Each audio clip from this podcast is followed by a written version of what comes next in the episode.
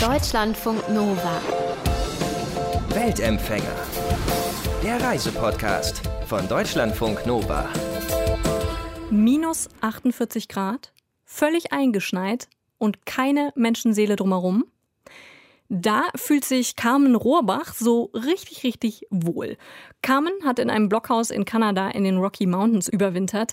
Knapp drei Monate lang war sie umgeben von Schnee, Bergen und Tieren und sonst komplett allein. Das ist jetzt nicht die erste extreme Reise für sie, muss man dazu sagen.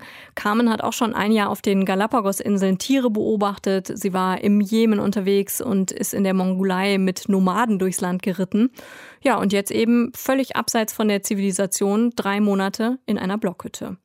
Carmen, so viele Menschen träumen von Urlaub in der Sonne gerade, schön in der Wärme liegen und du hast freiwillig in diesem Blockhaus im Schnee überwintert. Liegt das daran, dass du den Winter so magst oder ist das einfach eine wirklich verrückte Seite an dir oder warum hast du das denn bitte gemacht?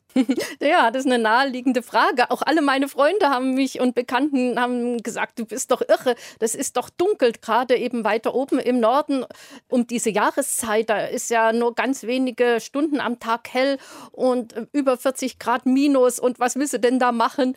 Aber ich wollte eben diese Härte der Natur auch mal so wirklich hautnah erleben. Und es ist nicht nur die Kälte, die mich mm, ja, fasziniert, mich faszinieren Extreme, auch extreme Temperaturen. So war ich ja auch in der Wüste gewesen. Also Hitze und Kälte, beides verträgt mein Körper auch sehr gut. Mhm. Wie bist du dann auf die Idee gekommen, dass du diese Hütte dir auch gerade ausgesucht hast? Wie hast du die gefunden? Ja, das war wirklich ein langer Prozess. Ursprünglich war das wirklich schon ein Traum seit meiner Kindheit, weil ich so Abenteuerbücher gelesen habe. Und das wollte ich natürlich alles in Wirklichkeit nacherleben, was da in den Büchern stand. Dann habe ich lange überlegt, wie kann ich so eine Hütte finden in Kanada? Das ist ja wirklich das zweitgrößte Land auf der Erde, muss man sich mal vorstellen. Und ich wollte nicht mit einem Auto da rumfahren, denn die Hütte sollte nicht mit einer Straße verbunden sein. Die sollte wirklich in der Wildnis sein. Und da hatte ich den Traum schon fast aufgegeben, denn ich dachte, so eine Hütte, wenn sie noch gibt, wie soll ich die finden? Und da habe ich wieder ein Buch gelesen, was mir den Fingerzeit gegeben hat von einem französischen Abenteuer. Nicolas Vanier heißt er und der hat diese Hütte, meine Hütte, in der ich dann überwintert habe, gebaut, ohne es zu wissen, dass er die für mich baut, denn der hat die für sich und seine Frau und seine kleine Tochter im Sommer erbaut. Und die wurde dann zurückgelassen? Also er wohnt da jetzt nicht mehr, sondern die gab es einfach noch? Er hat nur im Sommer dort gelebt. Als es dann Winter wurde, hat er sich Schlittenhunde einfliegen lassen und ist dann weiter nach in den Norden. Das ist halt eben auch so ein verrückter Abenteurer. also das ist auch ein Gebiet, wo heute keine Indianer mehr leben, aber was dieser indigenen Bevölkerung gehört. Und ein Kanadier hat sich mit diesen Vorsitzenden dieses Stammes zusammengesetzt und wohl diese Hütte gemietet oder gekauft. Genau habe ich das nicht herausbekommen. Und er hat sie, dann der Kanadier John, er hat sie an mich weitervermietet. Und wie habe ich sie gefunden? Im Sommer bin ich dort mit meinem Partner, mit meinem Freund hingewandert, mit einem Guide, mit einem Führer und habe dann erst mal geschaut, ob sie wirklich noch intakt ist und ob ich dort im Winter die Zeit zubringen kann. Also wie muss man sich die denn vorstellen? Wie viel Platz hattest du da in dieser Hütte? War die groß, klein? War das gemütlich? Ich hatte mir halt so eine Hütte gewünscht, wie sie früher die Trappe hatten. Also ganz einfach, ganz primitiv sozusagen. Und sie ist äh, wirklich schön aus Baumstämmen, die so honiggelb schimmern, aber hat eben nur einen Raum, einen ebenerdigen Raum, der so vier mal fünf Meter ist einen Tisch, ein Bettgestell, also überhaupt sonst nichts weiter, sondern nur dieser Schutzraum. Die Hütte liegt an einem See. Dort konnte ich auch im Winter mich mit Wasser versorgen, indem ich ein Loch in das Eis gehackt habe. Äh, das ist immer wieder zugefroren, weil es ja im Winter dann über 40 Grad kalt ist. Da friert es auch in einer Nacht nur schon zu. Habe ich immer wieder aufgehackt. Also schöne sportliche Betätigung. Das war so dieses Abenteuer, wie ich es erleben wollte.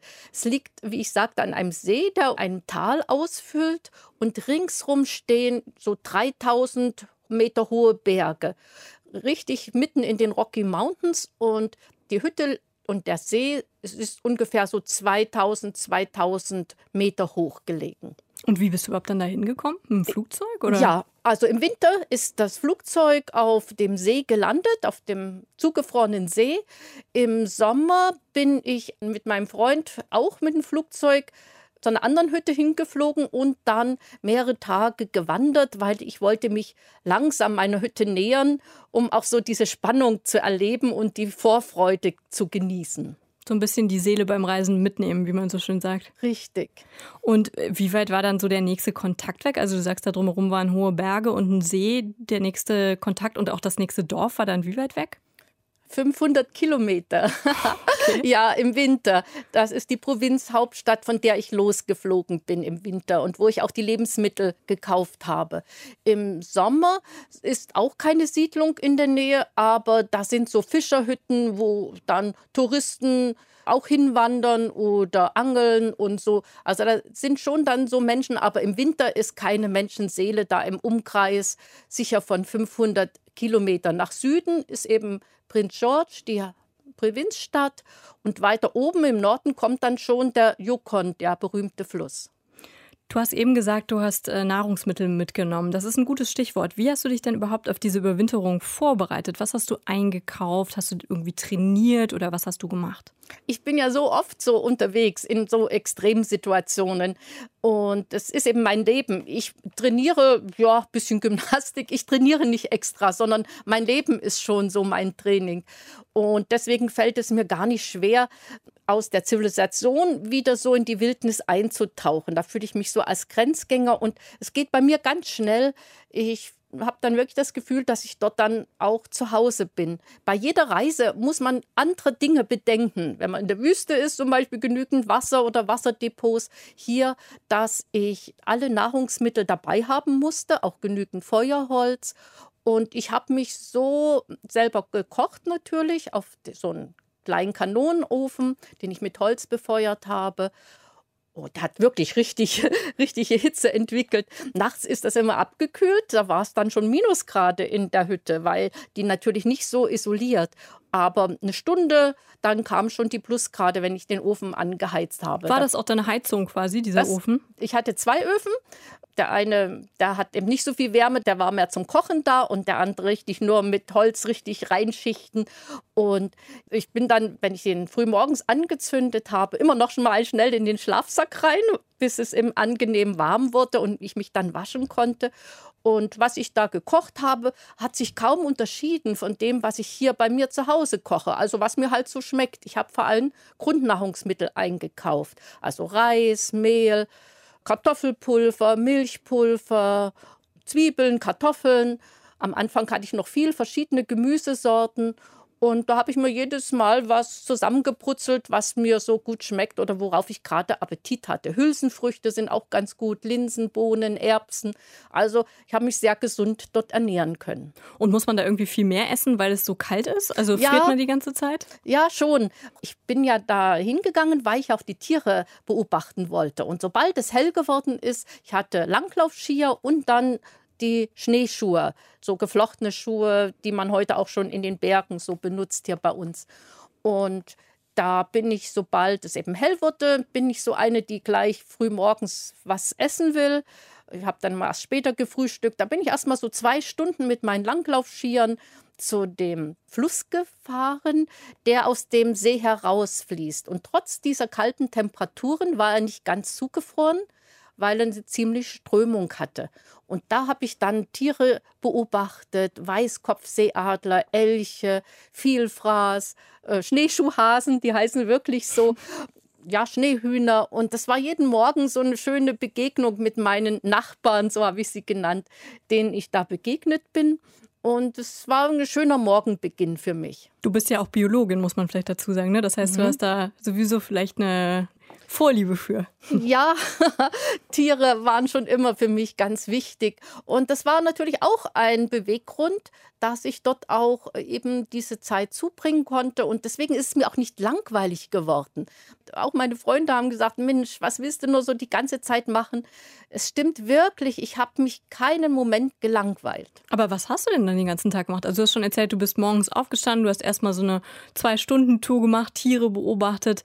Du hast eben schon mal gesagt, du musstest die jeden Tag äh, den See an der Stelle wieder aufhacken, ne, um Wasser zu holen. Aber sonst, was hast du gemacht? Ja, die Zeit vergeht natürlich dann mit Schauen. Ich äh, habe es genossen, auch mal nicht so unter Zeitdruck zu stehen, sondern einfach zu schauen, wie die Sonne aufgeht oder wie sie untergeht oder abends, wie dann die Sterne am Himmel erscheinen. Ich habe sogar mal das Nordlicht gesehen.